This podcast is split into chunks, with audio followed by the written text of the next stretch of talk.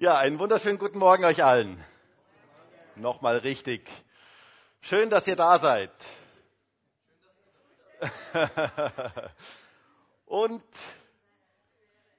wäre das nicht mal eine gute Idee, wenn du mal um dich herum schaust, vor dich, hinter dich, seitlich von dir, mal die Leute kurz begrüßt, die da so sind? Okay, ihr könnt jetzt nicht jeden begrüßen. Das ist doch schön. Gut, wir haben ja letzte Woche über eine der beeindruckendsten Frauen des Neuen Testaments gesprochen. Wisst ihr noch über wen? Maria, ganz genau. Passend zur Weihnachtszeit haben wir diese gewaltige und vorbildliche Frau uns angeschaut und festgestellt, dass sie unglaublich viele Wunder erlebte. Diese Frau hat gewaltige Wunder erlebt und wir haben uns gemeinsam, und ich hoffe, dass ihr mit mir auf dem Weg seid, wir haben uns gemeinsam auf den Weg gemacht, Wunder von Gott zu erwarten erwarten, dass Gott ein Gott ist, der Wunder tut. Denn unser Gott ist ein Gott, der Wunder tut. Die Bibel ist voll davon. Und wir möchten uns gemeinsam auf diesen Weg machen, Wunder Gottes in unserem Leben zu erleben. Denn ich bin davon überzeugt, jeder heute hier in diesem Raum und auch jeder draußen im Übertragungsraum und auch jeder, der diese Predigt im Internet sieht, braucht in dem ein oder anderen Bereich seines Lebens ein Wunder. Jeder. Jeder braucht in dem einen oder anderen Bereich seines Lebens ein Wunder. Vielleicht brauchst du ein Wunder in deiner Familie, vielleicht ein Wunder in deiner Ehe, mit den Kindern, vielleicht in der Gesundheit, vielleicht im finanziellen Bereich, in der Arbeit oder du suchst eine Arbeit oder du wünschst dir einen Ehepartner. Es gibt so viele Bereiche, wo wir Wunder brauchen. Oder vielleicht in deiner Nachbarschaft ist eine Situation, wo du ein Wunder Gottes brauchst. Ganz egal, was auch immer die Situation ist, ich glaube, ich möchte Gott glauben für ein Wunder. Und ich wünsche mir so sehr, dass wir alle miteinander uns aufmachen, zu sagen, Gott, wir möchten dir glauben ähm, für Wunder. Wir möchten dich erleben als den Gott, der Wunder tut. Denn wisst ihr, Gott ist ein Spezialist für Wunder. Das ist sein Spezialgebiet. Denn Wunder sind ja per Definition Dinge, die menschlich, das menschlich Machbare übersteigen. Das heißt, Wunder per Definition ist etwas, was nur Gott schenken kann was nur Gott wirken kann. Und ich wünsche mir das, gerade jetzt auch in dieser Advents- und Weihnachtszeit, dass wir uns aufmachen, Wunder Gottes zu erleben. Denn wisst ihr, Weihnachten soll nicht nur ein Erinnerungsfest sein an irgendwelche ferne Zeiten, sondern Weihnachten, es wäre so schön, wenn Weihnachten ein Erlebnis im Heute wird, wo wir Gott heute erleben. Denn Gott möchte zu uns kommen. Wir haben ja heute den dritten Advent. Und Advent bedeutet eigentlich Ankunft. Und wir denken einerseits an die Wiederkunft Jesu, die ja noch bevorsteht, die ja irgendwann kommen wird. Aber ich denke auch, dieses Ankommen bedeutet auch, dass er jetzt praktisch in unser Leben hineinkommen möchte. Gott möchte dir in deiner Situation ganz persönlich begegnen. Und es wäre so cool, wenn wir alle in dieser Advents- und Weihnachtszeit Weihnachtswunder erleben. Denn die Weihnachtsgeschichte ist eine Geschichte voller Wunder. Die Weihnachtsgeschichte ohne Wunder ist nicht vorstellbar wenn wir erleben, wie Gott übernatürlich wirkt und sich offenbart, das ist das, wofür ich glauben und beten möchte. Denn wisst ihr, die größten Geschenke im Leben kann man nicht mit Geld kaufen. Hast du das gehört? Ist gerade jetzt in dieser Zeit ganz, ganz wichtig, sich das mal wieder ähm, so ins Gedächtnis zu rufen. Die größten Geschenke im Leben kann man nicht mit Geld kaufen. Und es mag Leute heute hier geben, die haben gar keine materiellen Weihnachtswünsche ähm, eigentlich, sondern du brauchst ein Wunder in dem ein oder anderen Bereich deines Lebens. Und wie wäre es, wenn du das Gott einfach so hingibst und ihn bittest darum, dass er ein Weihnachtswunder schenkt? Es wäre doch so genial, wenn Gott Weihnachtswunder schenken würde. Glaube Gott für ein Wunder. Vertraue ihm, dass ihm alles möglich ist. Und wir dürfen von Maria lernen, dass sie die richtige Lebenseinstellung entwickelt hat, dass Gott Wunder in ihrem Leben tun konnte. Wisst ihr, wir selber können keine Wunder tun. Habe ich vorher schon gesagt, das ist Gottes Spezialgebiet. Wir selber können keine Wunder tun. Aber wir können uns in die richtige Position bringen und unser Leben öffnen, dass Gott Wunder in unser Leben hineinwirken kann. Ich möchte das nochmal symbolisieren mit diesem Krug, den ich letzte Woche ja schon hatte. Ähm, also vielleicht nicht genau den gleichen, aber ähm, das sind wir. Wir sind so ein Gefäß. Und das ist der Krug, das ist Gott. Und das Wasser da drin sind die Wunder. Und Gott möchte seine Wunder in unser Leben hineingießen. Aber was braucht es, damit die Wunder wirklich ankommen können? Es braucht erstmal das Gefäß, genau, das sind wir, und dann braucht es das Gefäß in dem richtigen Abstand zu dem Krug. Das heißt, wenn der Krug hier ausgießt und wir sind da, empfangen wir gar nichts. Das heißt, es braucht den richtigen Abstand, es braucht die Nähe, die Nähe zu dem Gefäß, also es braucht die Nähe zu Gott. Und dann braucht es die Offenheit. Wenn wir zu sind, dann geht alles daneben. Mal wieder ein bisschen plätschern.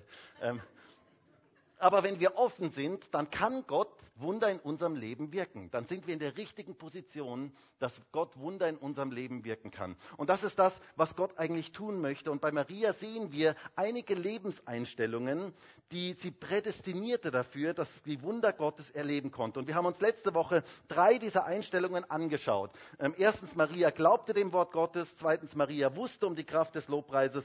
Und drittens, Maria rechnete mit dem Übernatürlichen. Und wenn du nicht da warst, du kannst dir gerne die Predigt ja auf YouTube nochmal nachschauen. Heute möchten wir uns drei weitere wichtige Einstellungen anschauen, die Maria zu einem vorbereiteten Gefäß machte, dass Gott seine Wunder da hineingießen konnte. Und ich möchte mit uns noch einmal den Text lesen aus Lukas 1, Vers 26 bis Vers 38 und den kennt ihr ja mittlerweile fast auswendig, denke ich, weil wir haben den jetzt schon drei Wochen hintereinander, lesen wir den. Ähm, also Lukas 1, Vers 26, vielleicht erstmal bis Vers 31 und dann Vers 34 bis Vers 38. Da heißt es, im sechsten Monat aber wurde der Engel Gabriel von Gott in eine Stadt von Galiläa mit Namen Nazareth gesandt, zu einer Jungfrau mit einem Mann namens Josef aus dem Haus Davids verlobt die einem Mann namens Josef aus dem Haus Davids verlobt war, und der Name der Jungfrau war Maria. Und er kam zu ihr hinein und sprach, sei gegrüßt, Begnadete, der Herr ist mit dir. Sie aber wurde bestürzt über das Wort und überlegte, was für ein Gruß dies sei. Und der Engel sprach zu ihr, fürchte dich nicht, Maria, denn du hast Gnade bei Gott gefunden. Und siehe, du wirst schwanger werden und einen Sohn gebären, und du sollst ihm seinen Namen Jesus nennen. Und dann weiter in Vers 34, Maria aber sprach zu dem Engel, wie wird dies zugehen, da ich von keinem Mann weiß? Und der Engel antwortete und sprach zu ihr, der Heilige Geist wird über dich kommen und die Kraft des Höchsten wird dich überschatten. Darum wird auch der, das Heilige, das geboren werden wird, Sohn Gottes genannt werden. Und siehe, Elisabeth, deine Verwandte, auch sie erwartet einen Sohn in ihrem Alter. Und dies ist der sechste Monat bei ihr, die unfruchtbar genannt wird. Denn bei Gott ist kein Ding unmöglich. Maria aber sprach, siehe, ich bin die Magd des Herrn, es geschehe mir nach deinem Wort. Und der Engel schied von ihr. Denn bei Gott ist kein Ding unmöglich. Hast du das gehört? Bei Gott gibt es kein Unmöglich. Bei Gott ist alles möglich. Aber wie können wir Gottes Wirken erleben? Wie können wir so ein vorbereitetes Gefäß sein, so wie die Maria, in das hinein Gott seine Wunder wirken kann? Das möchten wir uns heute nochmal etwas genauer anschauen. Etwas, was mich bei Maria total beeindruckt, ist, dass sie eine Frau des Glaubens ist. Maria wusste um die Kraft des Heiligen Geistes. Zumindest äh, brachte der Engel ihr das nochmal so richtig in Erinnerung. Ähm, das ist das Erste. Maria wusste um die Kraft des Heiligen Geistes. Das heißt hier in Vers 34, Maria aber sprach zu dem Engel, wie wird dies zugehen, da ich von keinem Mann weiß? Und der Engel antwortete und sprach zu ihr, der Heilige Geist wird über dich kommen und Kraft des Höchsten wird dich überschatten. Darum wird auch das Heilige, das geboren werden wird, Sohn Gottes genannt werden. Maria fragte, wie kann das gehen? Ganz interessant. Die Maria hatte die Frage des Wie und nicht des Das. Sie hat die Frage, wie kann das gehen, aber nicht kann das überhaupt gehen. Wie anders reagierte Zacharias, der hohe Priester, der Vater von Johannes dem Täufer, als der Engel ihm begegnete. Er sah den Engel, er erschrak und er engelte und er äußerte dem Engel gegenüber einen ziemlich krassen Unglauben, sodass der Engel ihn sanktionierte.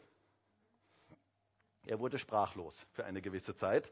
Ähm, und der Engel sagte zu ihm, hey Zacharias, ähm, deine Frau, die ein Leben lang unfruchtbar war und die ziemlich alt ist, die, ah, ja, okay, sehr charmant, also, okay, fällt mir jetzt gerade ein, also die, so in etwa hat er das gesagt, ähm, die wird ein Baby bekommen. Johnny, den Baptist. Also Johannes der Täufer, also ähm, in die heutige Zeit übersetzt. Also das wird so der, derjenige sein. Und der Zacharias, der sagt, das kann nicht sein. Das gibt's nicht. So etwas gibt es nicht. Und so machte der Engel ihn für eine Zeit lang sprachlos. Maria reagierte ganz anders.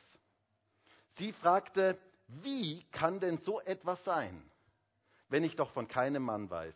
Sie sagte nicht, dass es nicht möglich ist, sondern sie fragte sich nur, wie soll das geschehen? Und dann gab der Engel hier eine Antwort, die Gott immer gibt, wenn wir fragen, wie kann das geschehen? Der Heilige Geist wird über dich kommen. Das ist so die Antwort, die der Engel ihr gab. Wenn du Gott fragst, wie kann das geschehen? Wie können Wunder in meinem Leben geschehen? Ist seine Antwort immer dieselbe. Der Heilige Geist wird über dich kommen. Und die Kraft des Höchsten wird dich überschatten. Wenn du in einer unmöglichen Situation bist und du fragst dich, wie kann das gehen? Wie kann da ein Wunder hineinkommen? Dann möchte ich dir heute sagen, Gottes Antwort für dich ist, der Heilige Geist, die Kraft des Heiligen Geistes ist die Lösung für dieses Problem. Es braucht die Kraft des Heiligen Geistes. Seine Antwort ist immer der Heilige Geist. Wenn er Menschen findet, die bereit sind, Träger seiner Kraft zu sein, ist alles möglich. Denn bei Gott ist kein Ding unmöglich. Aber es hat etwas mit dem Heiligen Geist zu tun. Das lernen wir hier von Maria. Die Antwort auf die Frage, wie kann das geschehen, ist immer der Heilige Geist. Wir brauchen die Kraft des Heiligen Geistes. Wir feiern Weihnachten, aber wir feiern eigentlich auch Pfingsten. Wir feiern, dass der Heilige Geist, dass wir die Kraft des Heiligen Geistes brauchen. Schon im Alten Testament, in Sacharja 4 heißt es, in Sacharja 4, Vers 6, nicht durch Macht und nicht durch Kraft, sondern durch meinen Geist spricht der Herr der Herrscharen. Es braucht das Wirken des Heiligen Geistes. Wisst ihr, ich habe mal so drüber nachgedacht und ich habe gedacht, Christen sind eigentlich wie Segelschiffe. Jeder Christ ist eigentlich so wie ein Segelschiff. Was macht ein Segelschiff, wenn kein Wind weht? Gar nichts, es steht. Es bewegt sich nichts. Es geht nichts weiter, es geht nichts vorwärts. Christen ohne den Heiligen Geist sind wie ein Segelschiff ohne Wind. Da bewegt sich nichts. Wir brauchen die Kraft des Heiligen Geistes, damit sich etwas in unserem Leben bewegt. Der Heilige Geist möchte in dein Leben hineinwehen. Er möchte den Wind erzeugen in deinem Leben. Er möchte als der Wind wehen in deinem Leben. Wisst ihr, ich finde es interessant. Im Griechischen und im Hebräischen, das Wort für Geist ist das Wort, wenn man es wörtlich übersetzt, ist Atem oder Wind. Was ist ein Wind? Wind ist Luft in Bewegung. Es gibt keinen Wind, der sich nicht bewegt. Wind hat etwas mit Bewegung zu tun. Der Heilige Geist möchte sich bewegen in unserem Leben. Er möchte nicht statisch sein, sondern er möchte dynamisch sein in unserem Leben. Er möchte hineinwehen in unserem Leben. Er bewegt sich, er möchte sich bewegen. Und wisst ihr, wenn der Heilige Geist anfängt zu wehen in unserem Leben, dann gibt es manche Christen, die sofort die Fenster zumachen. So wie du vielleicht zu Hause manches Mal. Wenn der Wind anfängt zu wehen, dann machst du sofort das Fenster zu, weil manche Christen sind zugempfindlich.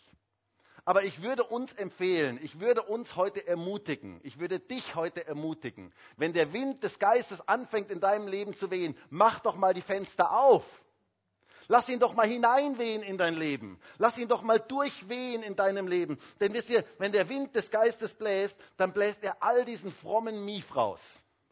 Und dann kommt seine wunderbare Luft in unser Leben hinein. Seine frische, saubere Luft kommt in unser Leben hinein. Der Heilige Geist soll wehen in unserer Mitte. Er soll wehen in meinem Leben, in deinem Leben. Und ich glaube, es ist ein gutes Gebet, wenn wir heute beten, wehe Heiliger Geist in unserer Gemeinde. Wehe in meinem Leben. Bewege dich in meinem Leben. Komm, Heiliger Geist, und wehe du. Wo der Heilige Geist weht, da bewegt sich etwas. Und wo er nicht weht, da sind wir wie ein Segelschiff oder ein Segelboot ohne Wind. Es geht nichts vorwärts. Was war das Geheimnis der ersten Christen, dass sie innerhalb von kurzer Zeit so gewaltige Dinge mit Gott erlebten? Ihre tolle Heiligkeit, ihre genialen Leistungen, ihre eigene Kraft. Nein, es war die Kraft des Heiligen Geistes, die etwas bewegte die etwas veränderte. Das machte den Unterschied. Und ihr Lieben, wir brauchen den Heiligen Geist. Die ersten Christen beteten und es bewegte sich die Städte. Es heißt in Apostelgeschichte 4, Vers 31, und als sie gebetet hatten, bewegte sich die Städte, wo sie versammelt waren. Und sie wurden alle mit dem Heiligen Geist erfüllt und redeten das Wort Gottes mit Freimütigkeit. Sie wurden mit dem Heiligen Geist erfüllt und die Städte bewegte sich. Wisst ihr, damit sich etwas bewegt in Österreich, braucht es das Wirken des Heiligen Geistes. Ich glaube, dass wir immer wieder neu Pfingsten brauchen. Ich glaube, dass wir als Pfingstgemeinde Pfingsten brauchen. Immer wieder neu. Nicht nur einmal, sondern immer wieder neu. Wir brauchen das Wirken des Heiligen Geistes, dass der Heilige Geist in seiner Gemeinde wehen darf, denn dann bewegt sich etwas. Das sehen wir bei den ersten Christen. Der Heilige Geist spielt in der Apostelgeschichte eine ganz, ganz große Rolle und deshalb wurden Menschen tiefgreifend verändert durch das Wirken des Heiligen Geistes. Und wenn du dich heute fragst, wie soll das gehen? Vielleicht in einem Bereich deines Lebens, wo du ein Wunder Gottes brauchst. Wie soll das gehen? Dann ist die Antwort, der Heilige Geist wird über dich kommen. Und die Kraft des Höchsten wird dich überschatten. Dann ist alles möglich. Wir brauchen das Wirken des Heiligen Geistes. Wenn sich nichts bewegt, wenn das Schiff nicht nach vorne geht, dann brauchst du den Wind den Wind des Heiligen Geistes in deinem Leben. Und deswegen sag doch heute, Heiliger Geist, erfülle du mich. Wisst ihr, ich glaube, Gott liebt dieses Gebet. Jesus selber hat einmal gesagt in Lukas 11, Vers 13, sagt er, und nun ihr, wenn nun ihr, die ihr böse seid, euren Kindern gute Gaben zu geben wisst, wie viel mehr wird der Vater, der vom Himmel gibt, den Heiligen Geist geben denen, die sich zurücklehnen und sagen, wird schon irgendwie kommen. Nein, denen, die ihn bitten. Wir dürfen um den Heiligen Geist bitten. Bitte um den Heiligen Geist. Die Antwort auf leere Kirchen in Österreich ist der Heilige Geist. Die Antwort auf totes Christsein ist der Heilige Geist. Ich habe diese Woche ein interessantes Zitat gelesen von Reinhard Bonke, der letzte Woche heimgegangen ist zu Jesus. Ähm, und er hat einmal gesagt, dieses Zitat fand ich so schön. Er hat gesagt, je weniger Heiligen Geist wir in der Kirche haben, umso mehr Kaffee und Kuchen brauchen wir, um sie am Laufen zu halten. Und ich möchte ergänzen, ich wünsche mir Heiligen Geist und Kaffee und Kuchen, ähm, aber ich wünsche mir, der Heilige Geist ist das Entscheidende, er ist das Wichtigste, er ist das, was lebendig macht, er macht Gemeinde lebendig. Wenn der Wind weht, dann wird Gemeinde lebendig, da bewegt sich etwas. Der Heilige Geist wird über dich kommen, das war schon immer die Lösung. Und wisst ihr, ich wünsche mir, dass wir als ganze Gemeinde darum beten, so ganz neu mit dem Heiligen Geist erfüllt zu werden. Ich glaube, da liegt eine gewaltige Kraft drin. Wir brauchen die Kraft des Heiligen Geistes. Nicht Programme, sondern die Kraft des Heiligen Geistes wird den Unterschied machen. Der Wind muss wehen. Und wenn du dich vielleicht fragst, wie wird mein Ehepartner jemals zum Glauben finden? Wie kann das sein, dass meine Kinder auf den richtigen Weg kommen? Wie können meine Eltern wirklich gläubig werden? Wie wird mein Glaube selber wieder neu lebendig? Dann ist die Antwort immer dieselbe. Der Heilige Geist wird über dich kommen und Kraft des Höchsten wird dich überschatten. Jesus hat damals zu seinen Jüngern gesagt, in Apostelgeschichte 1, Vers 8, vor Pfingsten, direkt vor Pfingsten, aber ihr werdet Kraft empfangen, wenn der Heilige Geist auf euch gekommen ist und ihr werdet meine Zeugen sein, sowohl in Jerusalem als auch in ganz Judäa und Samaria und bis an das Ende der Erde. Wir brauchen eine aus, neue Ausgießung mit dem Heiligen Geist. Und ich frage mich, was könnte geschehen, wenn alle 250 Menschen, die heute in diesen beiden Gottesdiensten sind, heute zu Gott sagen, Gott, bitte erfüll du mich ganz neu mit deinem Geist. Ich glaube, da geschieht etwas. Ich glaube, Gott hört dieses Gebet. Gott liebt dieses Gebet. Und er möchte uns ganz neu erfüllen. Und ich wünsche mir so sehr, dass wir alle ganz neu in dieser Advent- und Weihnachtszeit mit dem Heiligen Geist erfüllt werden.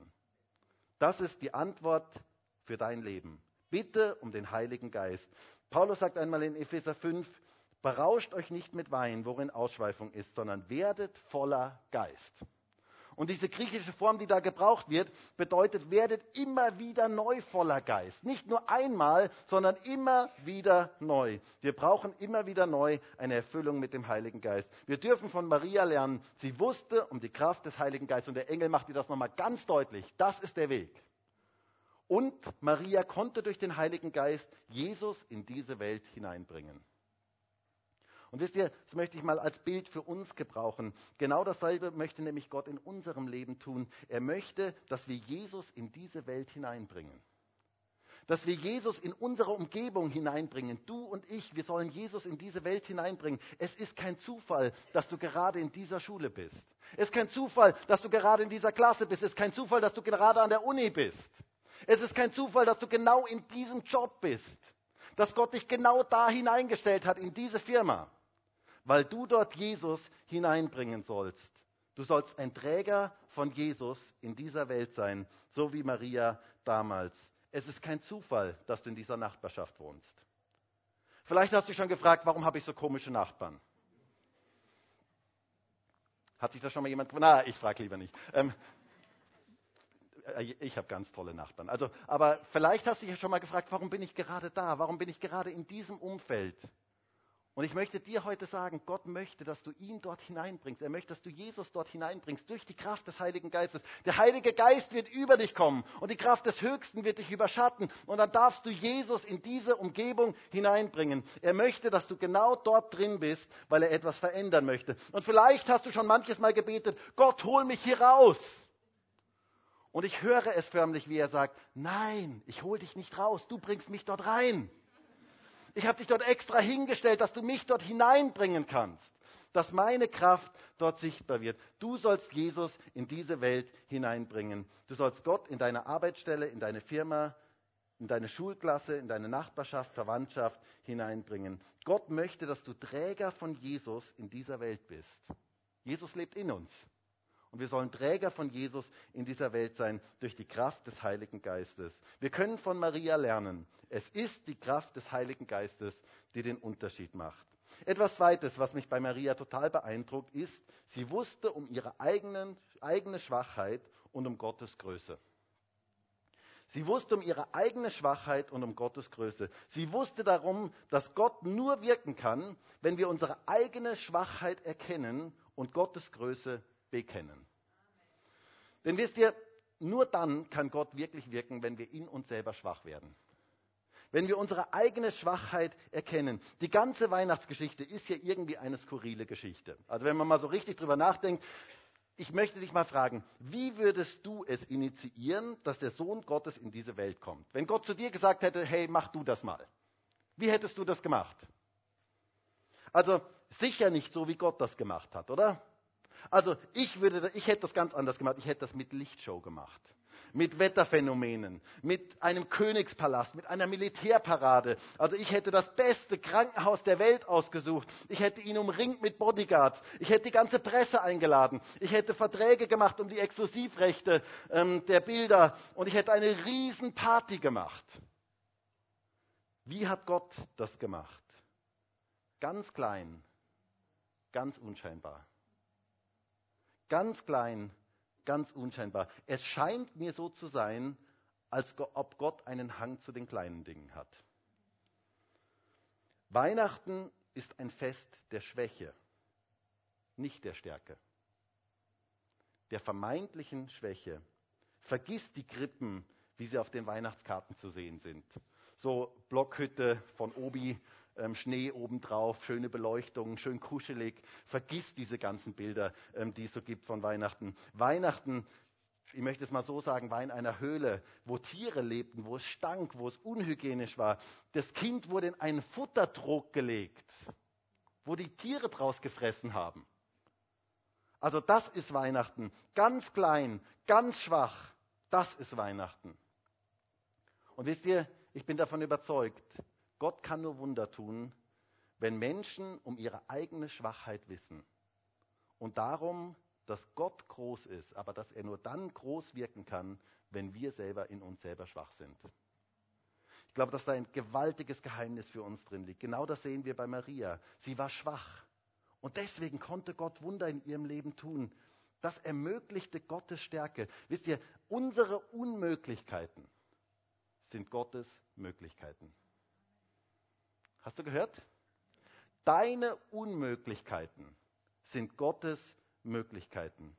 Maria sagt das ja so schön in ihrem Lobpreis in, in, Lukas 1, Vers 46. Da heißt es, und Maria sprach, meine Seele erhebt den Herrn und mein Geist hat frohlockt in Gott, meinem Heiland. Denn er hat hingeblickt auf die Niedrigkeit seiner Magd. Denn Großes hat der Mächtige an mir getan und heilig ist sein Name. Gott hat auf die Niedrigkeit dieser jungen Frau gesehen und Großes hat der Mächtige an ihr getan. Wow.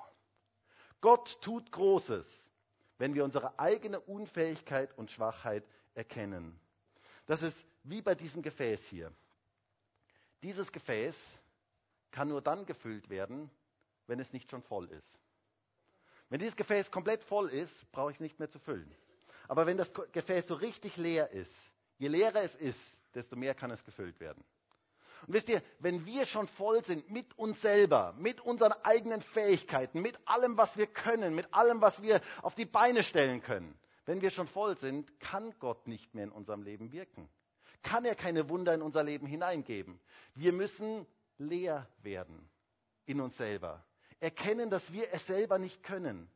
Unsere eigenen Fähigkeiten und Möglichkeiten loslassen und Gott Raum geben in unserem Leben, dass er Wunder in unserem Leben tun kann. Dort, wo wir unsere eigene Unfähigkeit erkennen, da kommt Gott hinein und wirkt seine Wunder in unserem Leben. Deswegen werde leer vor Gott. Werde ganz leer vor Gott und lass dich füllen von ihm und von seinen Wirken. Johannes der Täufer sagte einmal das so schön, und dieser Text ist kein Text für Übergewichtige, wobei man ihn auch so anwenden könnte. Da heißt es, er muss wachsen, ich aber muss abnehmen. By the way, kann man auch so manches mal sehen, weil für manche wäre das vielleicht auch dran abzunehmen. Aber eigentlich ist hier gedacht, Jesus muss in uns Raum gewinnen. Und das heißt, dass ich selber ein Stück weit von meinem eigenen aufgebe. Damit Jesus und seine wunderwirkende Kraft in unserem Leben freigesetzt werden kann, müssen wir selber abnehmen. Und er muss zunehmen. Wir müssen ihm Raum in unserem Leben geben. Das bedeutet, dass wir von unserer Abhängigkeit bewusst werden, unsere eigene Unfähigkeit erkennen, aber auch Gottes Fähigkeit. Nicht dabei stehen bleiben, unsere eigene Unfähigkeit zu erkennen, sondern Gottes Fähigkeit zu erkennen. Gott möchte dein Leben mit seiner Kraft erfüllen, aber es braucht ein leeres Gefäß. Paulus hatte einmal eine interessante Situation. Er hatte etwas, von dem er Gott bat, dass er ihm das wegnehmen möge.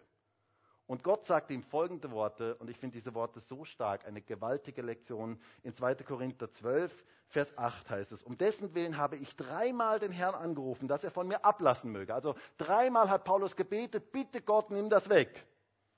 Und er hat zu mir gesagt, meine Gnade genügt dir, denn meine Kraft kommt in Schwachheit zur Vollendung. Sehr gerne will ich mich nun vielmehr meiner Schwachheiten rühmen, damit die Kraft Christi bei mir wohne. Deshalb habe ich Wohlgefallen an Schwachheiten, an Misshandlungen, an Nöten, an Verfolgungen, an Ängsten um Christi willen. Denn wenn ich schwach bin, dann bin ich stark. Wow. Was für eine Lektion. Wenn ich schwach bin, dann bin ich stark. Seine Kraft kommt erst in unserer eigenen Schwachheit zur Vollendung. Gottes Kraft kann nur bei mir wohnen, wenn ich mir meiner eigenen Schwachheit bewusst werde. Da gibt es eine interessante Geschichte im Alten Testament von Gideon. Gott berief den Gideon und er sagte, Gideon, ähm, der Herr ist mit dir, du tapferer Held. Interessant, dass er ihn so anspricht. Und ich will dich gebrauchen. Und du sollst das Land von den Midianitern befreien. Das waren die Feinde damals. Und dann kommt eine interessante Geschichte in Richter 7. Gideon stellt ein kleines Heer auf. Und zwar ein kleines Heer, das natürlich viel zu klein war für die Übermacht der Midianiter. Sie hatten eigentlich gar keine Chance gegen diese Feinde. Und ich stelle mir das so vor, da kam der Tag der Schlacht und der Gideon geht noch so ein bisschen auf, abseits ähm, vom Lager und er redet mit Gott. Und er sagt zu Gott, Herr, das kann so nicht funktionieren. Schau dir mal die Medianiter an. Die sind unfassbar viele. Gott, wir haben ein Problem. Und Gott sagt zu ihm, ja, was haben wir für ein Problem? Und Gideon sagt, naja, zähl mal, wir haben ein numerisches Problem. Und Gott sagt, stimmt Gideon, ich bin ganz deiner Meinung, wir haben ein numerisches Problem. Ihr seid viel zu viele. Und Gideon sagte, äh, was? Ich glaube, der hat mich nicht richtig verstanden. Zu viele, du bist witzig. Also wir haben ein anderes Problem, wir sind viel zu wenige. Und Gott sagt, nein, nein, ihr seid viel zu viele. Das ist das Problem. Mit so vielen werde ich das nicht schaffen. Und ich liebe diesen Vers in Richter 7, Vers 2, wo es heißt, und der Herr sprach zu Gideon, zu zahlreich ist das Volk, das bei dir ist, als dass ich Midian in ihre Hand geben könnte. Israel soll sich nicht gegen mich rühmen können und sagen, meine Hand hat mich gerettet. Und von 22.000 Mann blieben 300 übrig. Und mit diesen führte der Herr den Sieg herbei. Warum tat er das? Damit sie sich nicht rühmen können und dass sie wissen, unsere Unmöglichkeiten sind Gottes Möglichkeiten. Und wisst ihr, genau dasselbe möchte Gott bei uns tun. Er möchte uns zeigen, dass wir es selber nicht können, aber dass wir aufschauen zu ihm und von ihm die Hilfe erwarten. Deine Unmöglichkeiten sind Gottes Möglichkeiten. Das darfst du von Maria lernen. Gott tut Wunder, wenn wir leer werden, in unserer eigenen, unsere eigene Unfähigkeit erkennen, aber um Gottes Größe wissen. Maria wusste um ihre eigene Schwachheit und um Gottes Größe. Und dann noch etwas Drittes, was mich bei Maria fasziniert. Sie stellte Gottes Willen über ihren eigenen. Sie sagt hier in Vers 38, siehe, ich bin die Magd des Herrn, es geschehe mir nach deinem Wort. Sie tauschte ihre eigenen Träume gegen Gottes Absichten. Wovon träumen junge Mädchen wie Maria, die vielleicht so 13 bis 16 Jahre alt war, ähm, so kann man das etwa einordnen. Wovon träumen sie? Sie träumen davon, berühmt zu werden, reich zu werden, beliebt zu sein, vielleicht Filmstar zu sein, Tänzerin zu sein, Sängerin zu werden. Sie träumen davon, zu heiraten, eine Familie zu gründen, viele Kinder zu bekommen, Vielleicht hat sie sogar davon geträumt, dass Josef mal ein größeres Geschäft aufbauen könnte und sie noch besser davon leben könnten. Davon träumen junge Mädchen damals und heute genauso. Und dann kam der Engel und er durchkreuzte alle diese Träume. Ein uneheliches Kind würde zur Welt kommen. Die Geschichte mit dem Heiligen Geist, wie würden die Menschen darauf reagieren? Wie würde ihr Umfeld darauf reagieren? Aber Maria sagte, nicht mein, sondern dein Wille geschehe. Mir geschehe, wie du gesagt hast. Und das erinnert mich an Jesus im Garten Gethsemane, wo er sagt in Matthäus 26, Vers 39, und er ging ein wenig weiter und fiel auf sein Angesicht und betete und sprach, mein Vater, wenn es möglich ist, so gehe dieser Kelch an mir vorüber. Doch nicht mein, sondern dein Wille geschehe. Wisst ihr, darin liegt eine gewaltige geistliche Kraft. Das Loslassen des eigenen Willens und sich in den Willen Gottes fallen zu lassen. Darin liegt eine gewaltige geistliche Kraft. Die eigenen Vorstellungen aufzugeben, das eigene Denken, wie wir meinen, dass Gott jetzt wirken muss, das aufzugeben und sich dem Willen Gottes unterzuordnen, bringt echte Freiheit in unser Leben hinein. Das ist der Weg zur Freiheit. Denn wisst ihr, der Wille Gottes ist das Größte und Beste für unser Leben. Gott hat das Beste mit unserem Leben im Sinn. Weißt du das? Ich habe den Eindruck, der Nachbar, der glaubt das gerade nicht. Sag doch mal kurz deinem Nachbarn, hey, Gott hat das Beste mit deinem Leben im Sinn. Nimm das heute mit, Gott hat das Beste mit deinem Leben im Sinn. Und wisst ihr, das ist so gut, deswegen ist es so gut, sich dem Willen Gottes unterzuordnen. Es heißt einmal in Römer 12, Vers 2, da heißt es so schön, da sagt der Apostel Paulus, und seid nicht gleichförmig dieser Welt, sondern werdet verwandelt durch die Erneuerung des Sinnes, dass ihr prüfen mögt, was der Wille Gottes ist. Doppelpunkt. Das Gute und das Wohlgefällige und das Vollkommene. Hast du gehört? Der Wille Gottes ist immer gut, wohlgefällig und vollkommen. Es ist das Beste für unser Leben. Und deswegen ist auch das Beste, unseren Willen dem Willen Gottes unterzuordnen, weil wir wissen, er hat das Beste mit unserem Leben im Sinn. Das dürfen wir von Maria lernen. Wenn wir Wunder Gottes in unserem Leben erleben möchten, dann dürfen wir unseren Willen unter den Willen Gottes stellen. Wir dürfen beten, so wie Jesus uns im Vater unser gelehrt hat. Dein Reich komme, mein Wille geschehe. Nein, dein Reich komme, dein Wille geschehe wie im Himmel, so auf Erden. Das bedeutet auch, dass nicht immer mein Wille geschieht, sondern dass sein Wille geschieht, dass ich meinen Willen seinem Willen unterordnen. Möge Gottes Wille in deinem und meinem Leben geschehen. Das bedeutet, dass wir manche unserer Vorstellungen und Träume loslassen müssen und uns fallen lassen dürfen in den vollkommenen Willen Gottes. Sag doch heute, Herr, dein Wille geschehe. Da liegt ja, hey, super. da liegt eine gewaltige Freiheit drin, da liegt eine gewaltige Kraft drin. So eine wichtige Einstellung, damit wir Gottes Wunder in unserem Leben erleben dürfen. Ich möchte zum Schluss kommen. Und ihr wisst ja, was das bei einem Pfingstpastor heißt, wenn er sagt, er möchte zum Schluss kommen. Gar nichts. Na, ich möchte wirklich zum Schluss kommen. Und ich möchte dich fragen, was für ein Gefäß bist du? Wisst ihr, Maria war ein vorbereitetes Gefäß für Gottes Wirken. Und ich wünsche mir so sehr, dass du und ich, dass wir vorbereitete Gefäße für Gottes Wirken sind. Gott konnte Wunder in ihrem Leben tun, weil er sie vorbereitet hatte als ein vorbereitetes Gefäß. Paulus sagt einmal in 2 Timotheus, 3, äh, 2 Timotheus 2, dass jeder von uns ein Gefäß zur Ehre sein soll, in das hinein Gott Wunder vollbringen möchte. Und ich möchte diese Stelle noch kurz lesen. 2 Timotheus 2, Vers 20. In einem großen Haus aber sind nicht allein goldene und silberne Gefäße, sondern auch hölzerne und irdene. Und die einen zur Ehre, die anderen aber zur Unehre. Wenn nun jemand sich von diesen reinigt, wird er ein Gefäß zur Ehre sein, geheiligt, nützlich dem Hausherrn, zu jedem guten Werk bereitet. Die Frage heute ist, was für ein Gefäß bist du? Es gibt zwei Arten von Gefäßen. Es gibt Gefäße zur Ehre und es gibt Gefäße zur Unehre. Es gibt goldene und silberne Gefäße. Es gibt, ich möchte das mal in unsere Zeit übertragen, es gibt das Service, das du auf den ähm, Tisch stellst. Und es gibt den Nachttopf unter dem Bett. Ältere Leute wissen jetzt vielleicht, wovon ich rede. Ähm, beide haben unterschiedliche Berufungen. Die einen zur Ehre und die anderen zur Unehre. Keiner käme auf die Idee, wenn Besuch zu dir nach Hause kommt, dass du den Nachttopf auf den Tisch stellst. Als besondere Dekoration und vielleicht noch darüber redest und so weiter. Nein, dann nimmst du das schönste Service und holst das raus. Ein Gefäß zur Ehre. Und Paulus sagt, du bist berufen, nicht ein Nachttopf zu sein, sondern das schönste Service Gottes in dieser Welt. Er möchte dich gebrauchen, dass Menschen seine Größe und seine Kraft an dir sehen.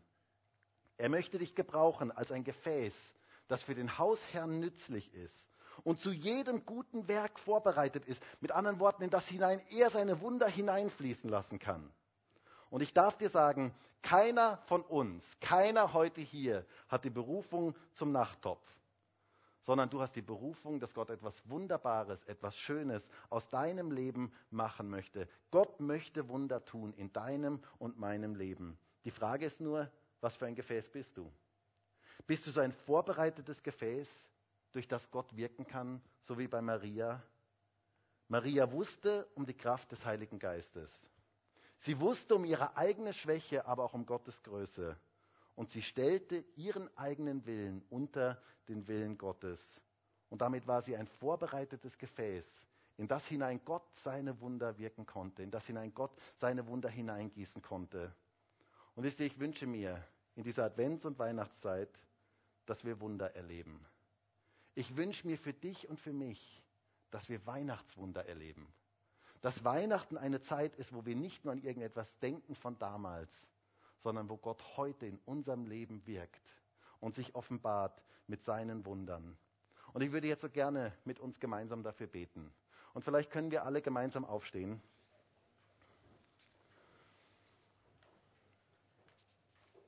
Und ich möchte dich fragen, was ist jetzt der Bereich, wo du gerade ein Wunder brauchst? Und ich fände es so schön, wenn du jetzt einfach vor Gott kommst heute und sagst, Gott, ich brauche in dem und dem Bereich ein Wunder. Und ich weiß, dass du jetzt da bist, Herr.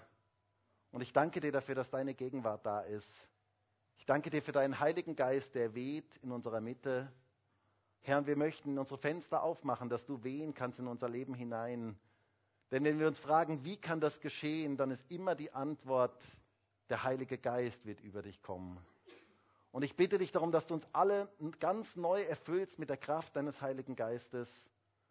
Und ich bete darum, Herr, dass du uns hilfst, dass wir unsere eigene Unfähigkeit erkennen, aber auch deine Größe erkennen. Erkennen, dass dir alles möglich ist, aber nur dann möglich ist, wenn wir selber in uns unfähig werden, wenn wir schwach werden. Dann möchtest du stark sein.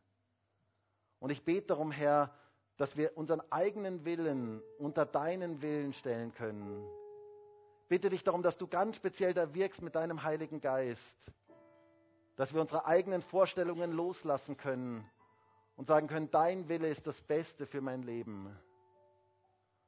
Und danke dafür, dass du jetzt hier bist. Danke dafür, dass du jetzt Menschen ganz persönlich begegnen möchtest. Dass du mit deinem Heiligen Geist jetzt Menschen berühren möchtest. Herr, ich bitte dich darum, dass Weihnachtswunder geschehen, dass Menschen dein Wirken erleben, dein übernatürliches Wirken erleben. Und wir möchten jetzt die verschiedenen Bereiche unseres Lebens dir hingeben, dort wo wir Wunder brauchen, dort wo wir dein Eingreifen brauchen. Komm, du Heiliger Geist, und wirke du. Brich du durch. Verändere du. Heile du. Danke dafür, dass du jetzt hier bist, dass du jetzt Menschen ganz persönlich berühren möchtest. Danke dafür, dass Weihnachten nicht etwas ist aus ferner Zeit, sondern dass wir heute erleben dürfen, wie du in unser Leben hineinkommst, wie du uns ganz persönlich begegnen möchtest.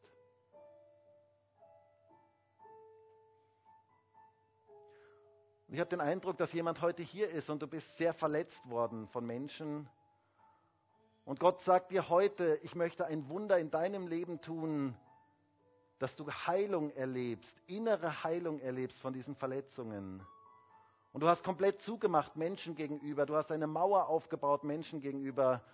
Und du sitzt jetzt hinter dieser Mauer und du spürst selber, dass du keinen Kontakt mehr wirklich findest, dass du einsam geworden bist durch diese Mauer. Und Gott sagt heute zu dir, ich möchte diese Mauer abbauen. Und ich möchte, dass du wieder beziehungsfähig wirst. Ich möchte ein Wunder in deinem Leben tun. Ich möchte diese Verletzungen, diese inneren Verletzungen, die dich so getroffen haben, ich möchte sie heilen. Ich möchte da hineinkommen. Danke dafür, Herr. Danke dafür, dass du da bist. Danke dafür, dass du mit deiner Heilungskraft da bist. Danke dafür, dass du Menschen innerlich berühren möchtest und heilen möchtest. Danke dafür, dass du Wunder tun möchtest. Herr, wir möchten gerade in dieser Advents- und Weihnachtszeit dir für Wunder glauben. Glauben dafür, dass du ein Gott bist, dem alles möglich ist.